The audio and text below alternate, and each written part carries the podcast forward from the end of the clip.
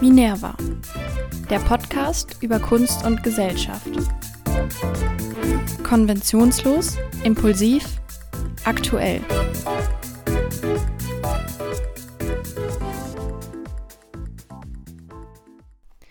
Hallo alle zusammen und herzlich willkommen zu einer neuen Update-Folge des Minerva Podcasts. Auch heute habe ich wieder einen Freund dabei, mit dem ich reden kann über ein aktuelles Thema. Und dieses Thema ist im Moment überall, nicht zuletzt wegen unseres Wahlkampfes hier in Deutschland. Es beschäftigt einfach alle und zwar geht es um den Klimawandel. Aber nicht primär um den Klimawandel an sich, sondern eher, was man ihm entgegensetzen kann. Und da werden wir uns heute vor allem um nachhaltiges Design kümmern nachhaltiges Design in unserem Alltag, aber auch in der Kunstwelt und in der ganzen Institution Museum und was es da für Alternativen gibt. Und ich hoffe, ihr entschuldigt meine leicht erkältete Stimme.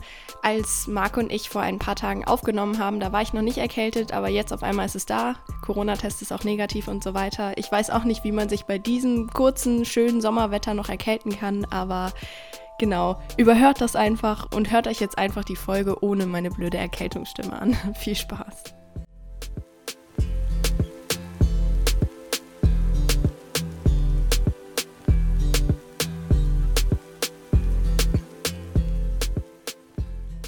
Hallo Marc, schön, dass du hier bist im Minerva Podcast. Herzlich willkommen. Hallo, ja, vielen Dank für die Einladung.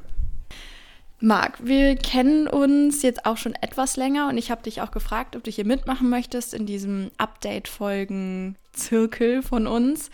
Und ich denke, das war eine sehr gute Entscheidung, dich hier einzuladen, weil dich eben auch alles, was so um uns herum passiert, sehr interessiert, wie unsere Gesellschaft so aufgebaut ist, würde ich sagen, und wie wir auch in die Zukunft denken können. Und ja, wir beide, wir kennen uns eigentlich vom Vorbereitungsseminar für unseren Aus äh, Auslandsaufenthalt so. Ähm, wie lange ist das jetzt schon her? Das ist schon lange her. Ich denke, das ist ähm, drei Jahre müssen es schon sein, ja.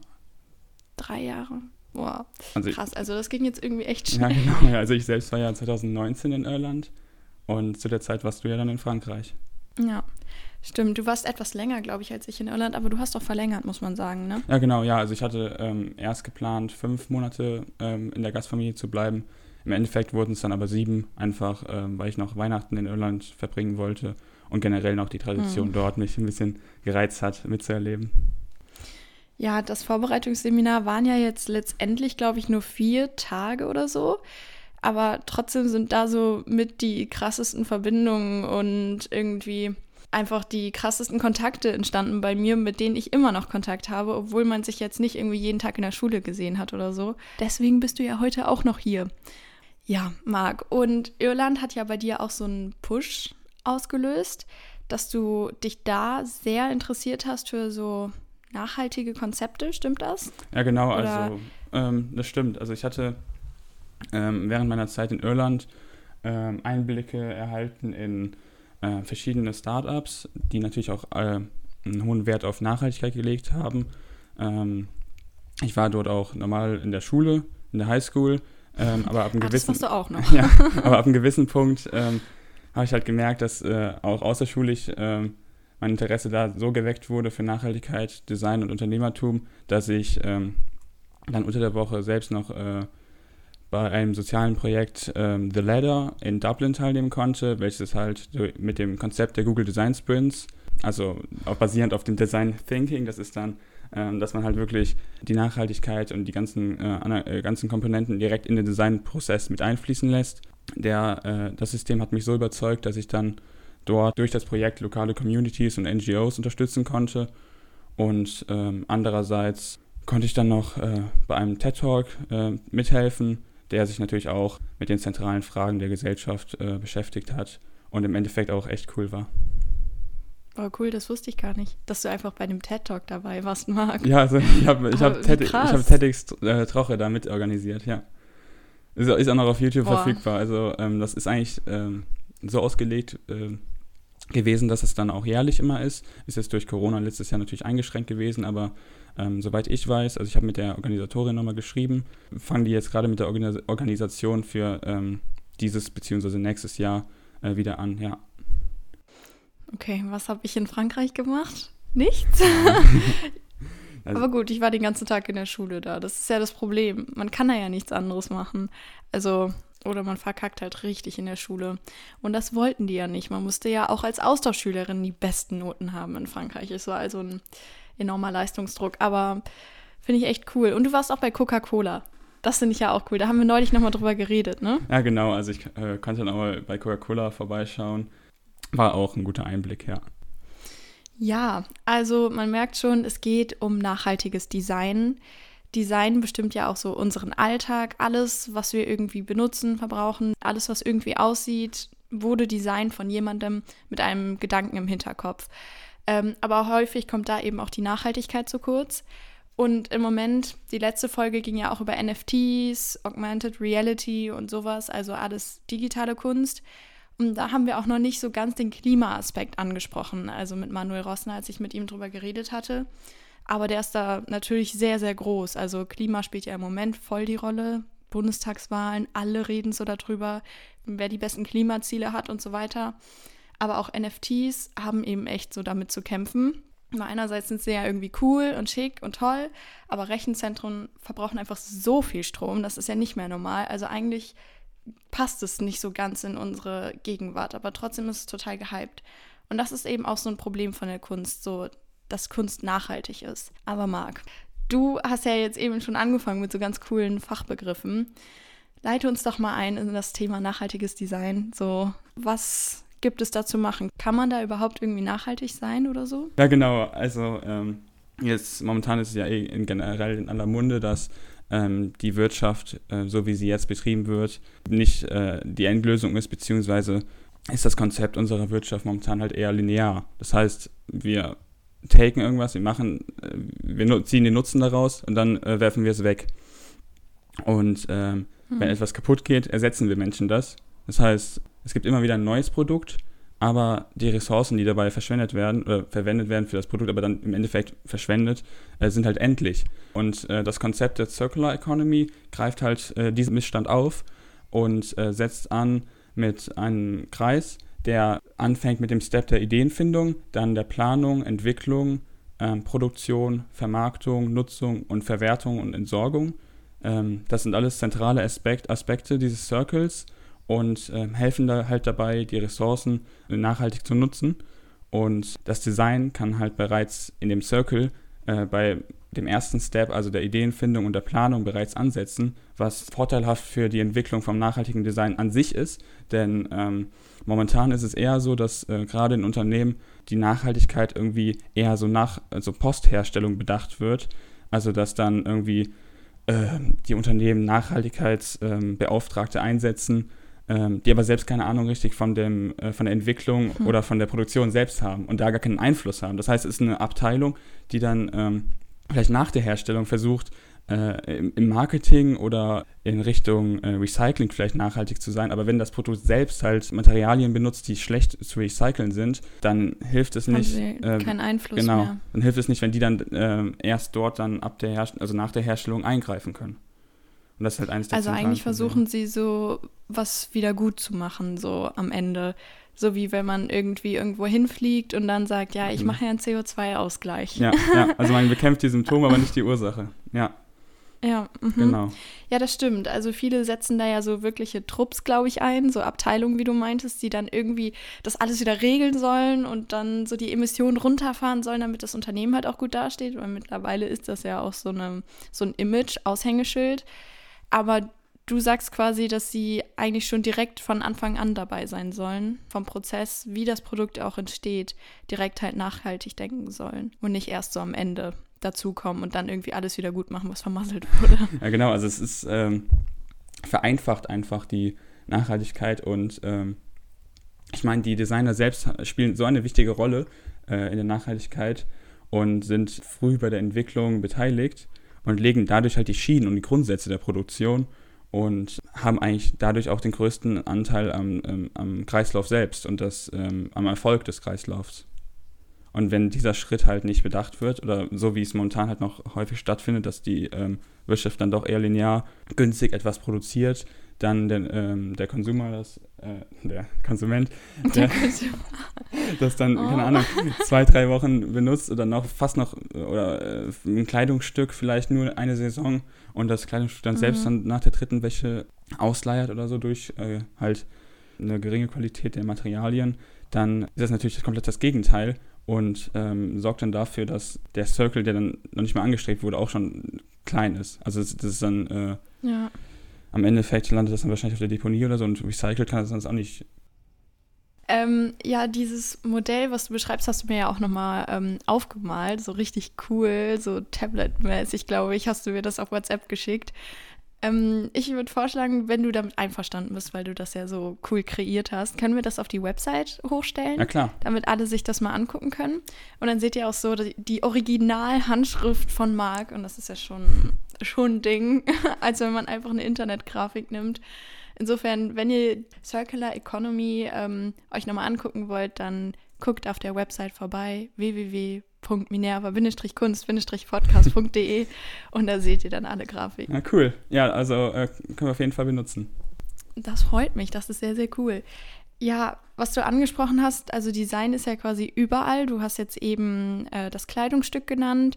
Wovon reden wir noch so? Also was sind noch so Dinge, die man sich jetzt direkt vor Augen führen kann, wo man zum Beispiel dieses Problem hat, dass man nur linear denkt. Also irgendwas, was designt wurde für unsere Welt, äh, was wir irgendwann einfach wieder zerstören würden. So Tesla-Autos, meintest du zum Beispiel? Ja, ich, äh, ich meinte eher, dass durch Tesla dem Design Elektroautos ähm, äh, in der Attraktivität ähm, katalysiert wurden. Das heißt, oder dass die Attraktivität katalysiert mhm. wurde durch, die, äh, das, durch das modernere Design der Teslas, denn vor einigen Jahren waren halt ähm, Elektroautos eher so nicht hässlich. dafür, ja, eher hässlich, beziehungsweise waren halt nicht dafür bekannt, dass sie irgendwie sportlich waren oder äh, auch generell mhm. von der Optik äh, gut überzeugen und ähm, durch diesen neuen äh, Aspekt, den Tesla da eingebracht hat, einerseits durch das Design, das halt äh, durch die Sportlichkeit überzeugt und auch generell die Beschleunigung und so, äh, zieht das halt jetzt auch natürlich auch Nutzer bzw. Konsumenten an, die auch darauf äh, natürlich mehr Wert legen und ähm, die vorher vielleicht dadurch ähm, ja, ein bisschen Abstand gehalten haben. Und generell da im bezogen auf die linearen Nutzungsgegenstände würde ich jetzt vielleicht noch so ähm, Smartphones selber bringen, die ähm, ah ja, stimmt, stimmt. Und mhm. ähm, gerade zum Beispiel ähm, iPhones waren natürlich früher auch oder sind immer noch in der Debatte, dass die schlecht zu reparieren sind, beziehungsweise dass ähm, das Right to Repair, also das Recht, etwas äh, reparieren zu können oder das, ähm, mhm. das eingeschränkt ist und Apple das äh, systemseitig ähm, verhindert in dem Sinne. Und, ähm, Ach echt? Ja, beziehungsweise ja, wenn du dann ähm, die Kamera austauschst, kann es sein, dass dann äh, eine Fehlermeldung ähm, dominant platziert wird ja. auf dem Bildschirm oder so. Mhm. Ist mir auch schon mal passiert. Das war so scheiße. Also ich meine, ich lasse mein Handy leider schon öfter fallen. Vor allem eben auch die Handys von anderen. Boah, ich habe so viele andere Handys einfach zerstört. Meine Versicherung hasst mich bestimmt voll. Ähm, aber dann haben wir versucht, das selber zu reparieren. Also der komplette Bildschirm war K.O. Und das kostet ja richtig viel, auch bei Apple, ja. sich das dann so in diesen, ich weiß nicht, Reparierstores nur für Apple. Ne? Das ist so eine Abzocke da. Also es kostet einfach echt viel und dann haben wir einfach so einen Bildschirm bestellt und wir saßen da, glaube ich, wirklich vier Stunden am Küchentisch und haben diese scheiß kleinen Schrauben da reingemacht und am Ende hat es nicht funktioniert. Aber wusste ich gar nicht, dass Apple das so extra macht. Ja, nicht, also, ex also nicht extra macht, beziehungsweise ähm, da aktiv jetzt nicht mithilft oder halt ähm, ja, okay. eher so passiv agiert und das ist äh, die Kritik. Andererseits äh, kann man hier halt irgendwie auch gut den Bezug zur Kunst ziehen, denn ähm, Steve Jobs hat selber früher gesagt, beziehungsweise ähm, der Designchef, der vorherige, äh, äh, Johnny Ive, die iPhones halt eher als Kunstobjekt angesehen werden und ähm, mhm. deswegen andere Leute keinen Einfluss auf das Gerät selber haben sollten, beziehungsweise ähm, verhindert werden sollten, das aufzuschrauben und darin selber zu werkeln. Okay. Da halt das Ach, Kunstobjekt in dem Sinne gesichert werden sollte. Das heißt, das hier ist Kunst was ich besitze. Ja. Heftig. Das musste ich mir gebraucht kaufen, weil mein anderes nicht mehr funktioniert hat. Sehr nachhaltige Kunst. Nein, aber das stimmt ja. Das Apple-Handys gelten ja schon so als schöner als so Samsung oder was weiß ich, was es noch so alles gibt. Also das muss ich auch sagen, dass das so schon vom Design her noch so am meisten überzeugt. Aber wenn es halt kaputt ist, dann ist es kaputt. Aber wusste ich gar nicht, dass es auch so angesehen wird, irgendwie als Kunstobjekt, wo man nicht drin rumwerkeln darf. Glaubst du, ist es wirklich so ein Kunstgedanke gewesen oder ist es einfach nur, um es ein bisschen zu hypen? Es war, so das es iPhone. War auch, es war das, vor ein paar Jahren halt die Aussage, als es ähm, dann mehr äh, als die Diskussion dann prominenter wurde über das Reparieren, aber Okay, was jetzt, als äh, Ausrede äh, oder so. Genau, ob es jetzt, also ich kann mir auch gut vorstellen, dass es ernst gemeint ist. Also keine Ahnung, also wenn man da ja. ähm, als Designchef ähm, jahrelang das iPhone mitbegleitet in der, im Produktdesign, äh, hat man natürlich auch eine gewisse Nähe dazu oder beziehungsweise ähm, äh, Beziehungen will jetzt, dazu will nicht, dass da andere drin rumfummeln, vielleicht. Meins. äh, krass, jetzt kommen wir vom iPhone also zur Kunst. Wer hätte das gedacht? Ich nicht. ähm, und zwar die Circular Economy, was du sagst, das gilt nicht nur für Teslas. Übrigens, da fällt mir auf, Elon Musk taucht irgendwie so gefühlt in jeder Podcast-Folge bisher hier auf. Ja. So irgendwie ist er omnipräsent. Ich weiß gar nicht, ob ich das will, aber irgendwie ist er immer dabei. Naja, ähm, also die Kunst. So. Ähm, das Gleiche kann man eigentlich auch dem Museum als Institution zuordnen oder zumindest mal vorschlagen, denn auch das Museum ist nicht wirklich nachhaltig. Äh, da wird auch eigentlich sehr linear gedacht. Also Kunst wird ja irgendwie hergestellt von KünstlerInnen. Allein da beim Prozess der Herstellung muss natürlich darüber nachgedacht werden, was für Materialien benutzt werden. Heutzutage wird da, glaube ich, schon mehr drüber nachgedacht, dass Kunst nachhaltig ist, weil vor allem eben junge KünstlerInnen das ja auch sehr wichtig finden, mit dem Klimawandel den zu thematisieren und so weiter. Aber früher war es ja komplett egal. Es sollte halt irgendwie ausdrücken, etwas ausdrücken, etwas zeigen und das konnten dann auch gefährliche Chemikalien sein, weil es ist ja Kunst. Kunst darf dann irgendwie alles. Also das ist auch schon so eine Sache, ob man da nachdenken sollte, inwiefern KünstlerInnen sich quasi beschränken sollten auf Materialien ich weiß jetzt auch nicht so genau, ob man denen sagen sollte, wenn du Kunst machst, dann aber bitte nachhaltig. Weißt du, ja. dass wenn sie ja eigentlich was ausdrücken wollen, auch durch Materialien, sie dann aber trotzdem noch diesen Klimaaspekt mit drin haben, das ist irgendwie auch so eine Sache. Ja, ich denke, das ist echt schwer, ja. irgendwie da jetzt ähm, eine feste Meinung zu vertreten. Denn irgendwo hat natürlich jetzt die Kunst schon äh, seit Jahrzehnten oder Jahrhunderten irgendwie diese Autonomie der Freiheit. Also die in sich mhm. kann sie ja irgendwie sie expandieren und ähm, sich erweitern, wie, äh, wie sie will. Also das ist ja, jeder Künstler kann ja was erschaffen und ähm, da dann irgendwie einzugreifen und zu sagen, dass man irgendwie jetzt die Materialien nicht mehr nutzen darf, beziehungsweise ähm, irgendwie ein, ein Limit an, der Anzahl an Kunstwerken ähm, mhm. setzt, ist natürlich dann auch irgendwo äh, irgendwie widersprüchlich mit dem äh, Konzept an sich. Äh, und deswegen ist es gerade mhm. da irgendwie, finde ich, schwer umzusetzen oder generell an eine Umsetzung zu denken. Ja, nur einerseits, es gibt ja halt echt viele KünstlerInnen, die irgendwie jetzt den Klimawandel thematisieren und das eben auch so ganz klar als ihre Kunst so nach außen tragen. Manchmal finde ich es schon so ein bisschen billig, muss ich sagen, weil manche dann so sind, ja, also meine Arbeit soll den Klimawandel thematisieren und dann ist man so, hast ja, du, hast wow, du da gute Beispiele? aber oder? macht trotzdem was Originelles. So. Hast du da konkret Beispiele gerade? Ja, also zum Beispiel Olafur Eliasson, ich weiß nicht, ob du den kennst, der ist Däne und macht vor allem viel mit so Lichtspielen. Der ist jetzt zwar schon etwas älter, also ist jetzt nicht so der junge Künstler, der jetzt gerade aufstrebt, aber der macht auch viele Klimaaktionen und zum Beispiel hat er einmal 30 Gletscherbrocken wirklich von Grönland bis nach London transportieren lassen und hat die dann in London aufgestellt und die sind dann natürlich so peu à peu geschmolzen.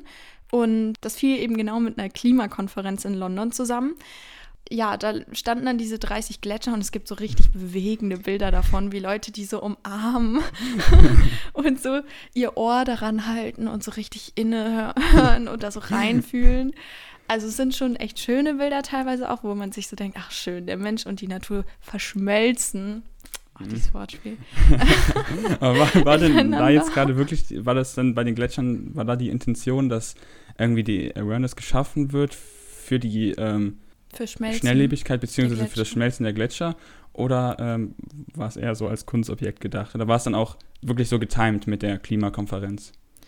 Ja, genau, das war also wirklich so getimed ähm, und sollte halt wirklich diese Awareness schaffen, ja, okay, dann ist es, dass dann die Leute dann, das halt mitbekommen. Und dann ist halt wirklich ja. schwer, weil es dann eher so als Mittel zum Zweck angesehen wird, aber wie weit darf dann sowas gehen?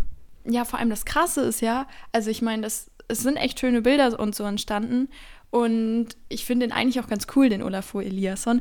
Aber ich meine, er hat die Gletscherbrocken ja von Grönland nach London gebracht. So. Also die da erstmal abzuhacken. So, wir haben sowieso wenig Gletscher. Warum muss man das jetzt extra noch abhacken? Und dann auch noch irgendwie transportieren nach London. Also letztendlich macht er ja dann wieder was für den Klimawandel. Ja, schon komplett absurd. Und das ist halt so.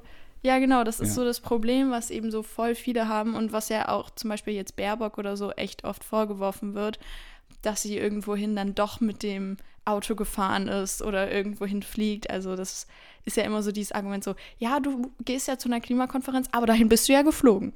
Also ja, genau, das ist halt, halt irgendwie schwer zu vereinbaren, aber so ein bisschen absurd schon, wie du meintest.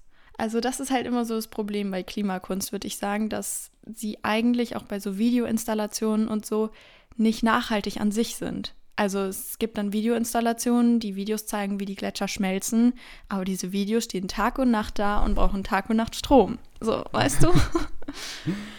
naja.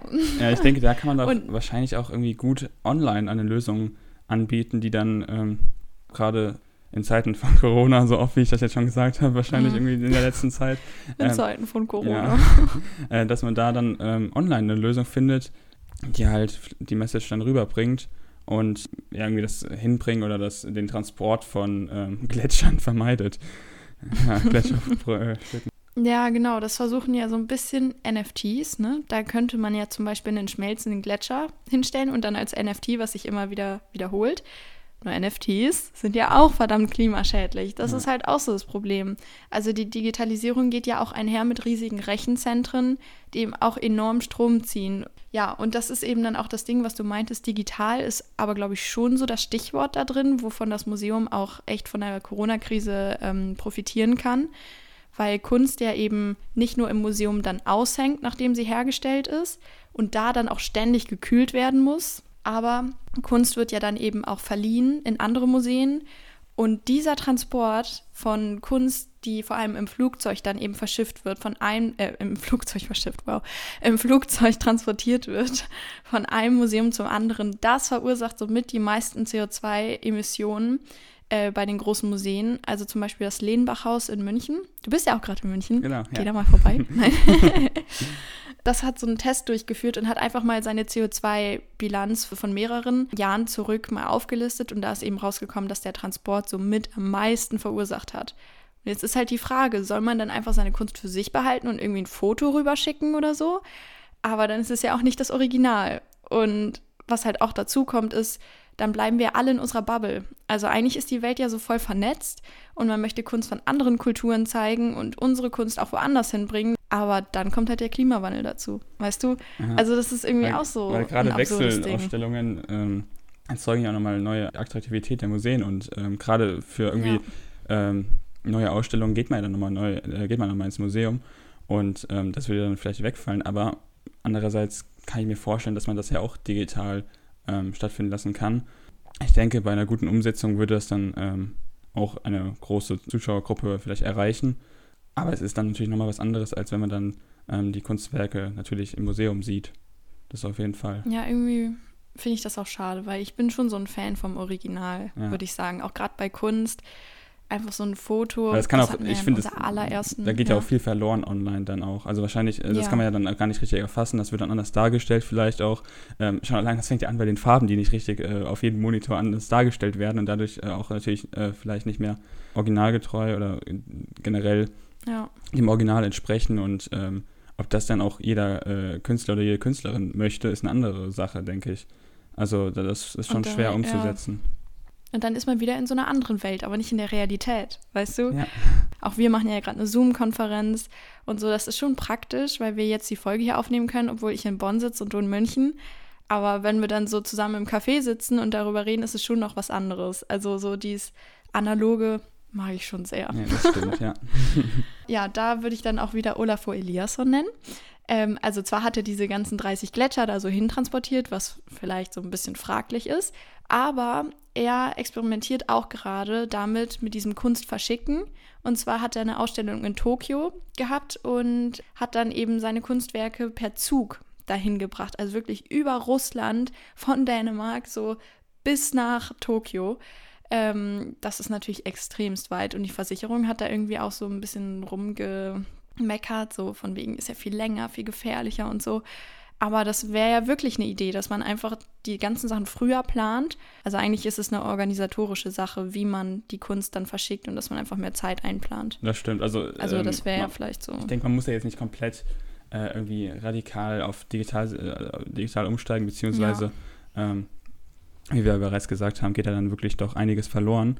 Aber der zentrale äh, Aspekt des Transports, äh, der ja so viel CO2-Ausstoß oder Emissionen äh, verursacht, wie du ja bereits äh, gesagt hast, wenn man den ähm, natürlich in den Fokus äh, nimmt und dann da zentral organisatorisch oder auch äh, generell den Aufwand erhöht, ähm, nachhaltig ähm, zu transportieren, äh, ist das natürlich auch eine gute Lösung.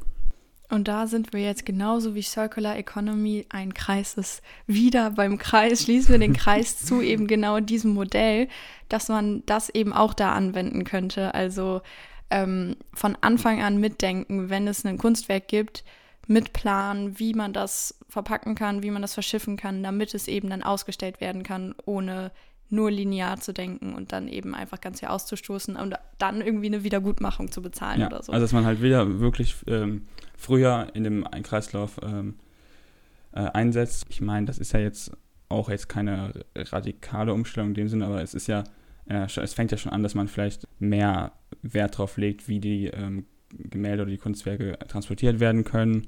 Und ähm, Mhm. es ist ja jetzt ähm, dann doch gut zu meistern. ja, Positivität. Und mit dieser Positivität würde ich sagen, läuten wir jetzt den Kunstmoment des Monats ein.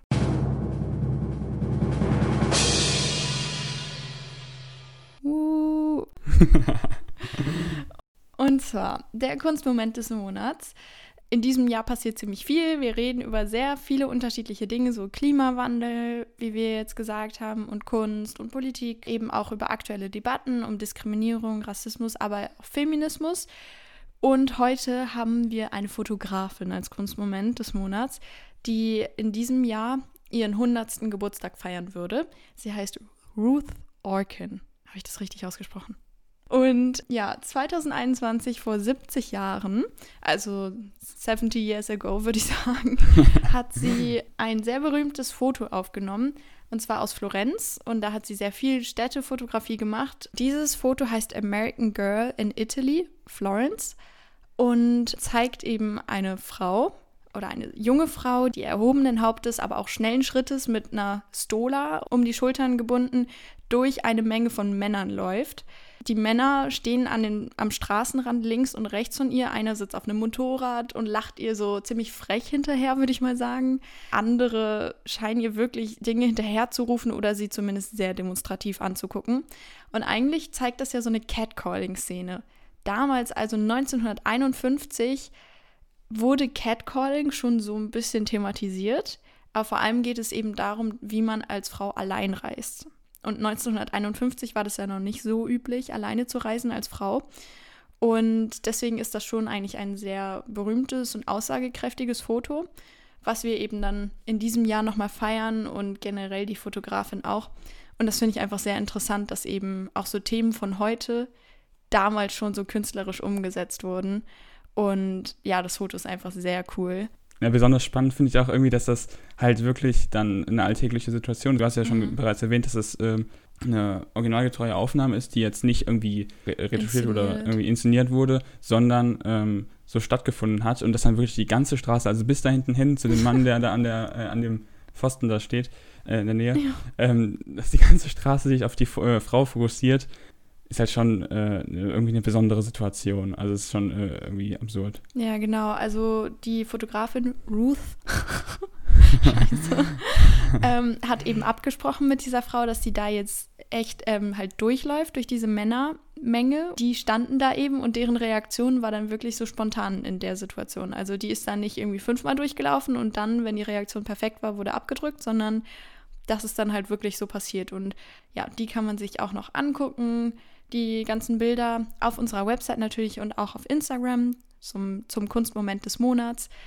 Und ja, damit hätten wir neben dem Klimawandel auch noch ganz kurz ein anderes wichtiges Thema besprochen, was im Moment ja auch sehr wichtig ist. Dazu möchte ich auch noch eine Folge machen. Irgendwie so. Also das ist ein gutes Thema. Das, das ist auch äh, ähm, sehr umfangreich. Also da bin ich mir sicher, dass das auch nochmal eine sehr gute Folge sein wird. Ich denke, wir könnten vielleicht nochmal kurz zu der Kunst an sich zurückkommen. Also ähm, ich wollte gerade noch zu der Gletschergeschichte noch anführen, dass zum Beispiel ähm, ja auch generell so viel Kunst in Depots ist, die ähm, einfach nicht ja. gesehen wird. Also es sind so viele Kunstwerke, die gelagert werden, die stromintensiv gekühlt, beleuchtet werden, aber im Endeffekt kriegt halt kein wirklich Kunstinteressierter oder Kunstinteressierte die ähm, zu Gesicht und das ist halt irgendwie das Problem. Also mhm. da muss man auch irgendwie, finde ich, eine Lösung finden. Äh, Ob es jetzt, ich habe letztens einen Vorschlag gelesen, dass jeder doch irgendwie ein Gemälde bei sich äh, aufnehmen könnte und dann so eine kleine Galerie selber aufmacht, wo man dann äh, Ach, über eine App ähm, dann äh, in der Stadt äh, lokal immer ähm, unterschiedlich Wohnungen besucht, die dann ähm, Oh, eine kleine cool. Kunstgalerie sind. Und das finde ich eigentlich eine gute Idee. In der Stadt kann man das dann vielleicht, äh, kann man noch eine kleine Tour machen mit dem Fahrrad, äh, jetzt auch nochmal äh, bezogen auf Nachhaltigkeit. Und mhm. ähm, also das ähm, Finde ich auch sehr ansprechend. Die Idee finde ich mega cool, also wirklich. Darüber wollte ich nämlich auch noch eine Folge machen, tatsächlich. Über Kunst, die dann eben nur als Wertanlage gesehen wird und halt in diesen, vor allem Schweizer meistens, ähm, Depots verschwindet. Ach, es gibt so viele Folgen, die man noch machen kann. Aber ist doch super. Ist doch cool, ja. Ist doch cool. Ähm, ich habe auch letztens nochmal gelesen, dass zum Beispiel, äh, das ist natürlich jetzt nur ein Beispiel von vielen, aber die Stiftung äh, Preußischer Kulturbesitz benötigt oder verbraucht jährlich 30.000 Tonnen CO2 äh, mhm. für, den für den Regelbetrieb. Das heißt, das sind äh, umgerechnet 120.000 Flüge zwischen ähm, zum Beispiel Zürich und London, die ähm, oh dann nur für den Regelbetrieb verwendet äh, werden und dann oder, oder auch äh, ja, verschwendet. Obwohl von der Stiftung selbst äh, betont wird, dass sie ähm, die Ausstellungen dann über Artensterben und über die Polschmelzen, äh, Polschmelze machen und äh, das äh, Flugbudget an sich reduzieren. Aber ich finde, das ist auch wieder ein gutes Beispiel dafür, dass dann irgendwie zu spät gehandelt wird mit Ausstellungen über äh, Artensterben. Ja. Ähm, bekämpfst du halt wirklich nur so irgendwie die Symptome und oder ist dann auch wieder in Richtung, ähm, wir bessern irgendwie nach für das, was wir im vorherigen Schritt machen oder auslösen. Und ähm, ja. das ist halt irgendwie auch ein gutes Beispiel für dieses Silo-Denken, also dass jede Abteilung äh, in Unternehmen unabhängig voneinander denkt und gar nicht so richtig kommuniziert und dadurch ähm, die Nachhaltigkeit bedingt umsetzbar ist. Zum Beispiel, wie wir vorhin schon äh, genannt haben, die Nachhaltigkeitsbeauftragten ähm, oder Beauftragten, die extra dafür eingesetzt werden, gar keinen Einfluss darauf haben, so richtig in den, in den vorherigen Schritten. Nee, das stimmt. Das ist und bleibt ein Thema, was irgendwie auch ein bisschen absurd ist, auch in der Kunstwelt. Auch wenn die Kunst immer sehr aktivistisch teilweise auch vorgeht, so gegen den Klimawandel, ist da auch noch nicht alles so komplett im Rein. Also so die perfekte Lösung hat man da noch nicht gefunden. Aber Circular Economy hast du ja vorgestellt und ich denke, dieses System ist auch für die Kunstwelt und die Museenwelt eine sehr gute Lösung, dass man eben von Anfang an an Nachhaltigkeit denkt, auch in der Kunst. Ja, das Thema fand ich wirklich interessant, dass das auch so zusammenhängt mit unserem Alltag, mit der Kunst, eigentlich so mit unserem Planeten ja dann auch. Ähm, und du bist da wirklich der perfekte Ansprechpartner. Wie gesagt, Irland. Seit Irland bist du da komplett drin und das finde ich sehr beeindruckend. Aber ja, es hat mich sehr gefreut, dass wir da jetzt gemeinsam drüber reden konnten in dieser Update-Folge. Ja, vielen Dank für die Einladung. Also war sehr cool und ähm, ich freue mich auf weitere Folgen. Ja, die, die werden definitiv kommen. so wie wir ja gerade schon bemerkt haben, dass da noch sehr viel Stoff für weitere Folgen da ist. Ja, vielen Dank, Marc. Bis dann. Bis dann. Tschüss. Wirtschaft oder das Design. Das ist mein Mikro. das ist, ich habe keinen, so. Äh, ja, gen genau. Achso, okay. Ruth. Ruth. Es ist so schwer. Ruth. Ruth ähm. Orkin. Ruth. Ruth. Ruth. Ruth. Ruth. Folgt uns gerne auf Instagram unter minerva-podcast und schaut für mehr Informationen und Artikel zur Folge auf unserer Website www.minerva-kunst-podcast.de vorbei.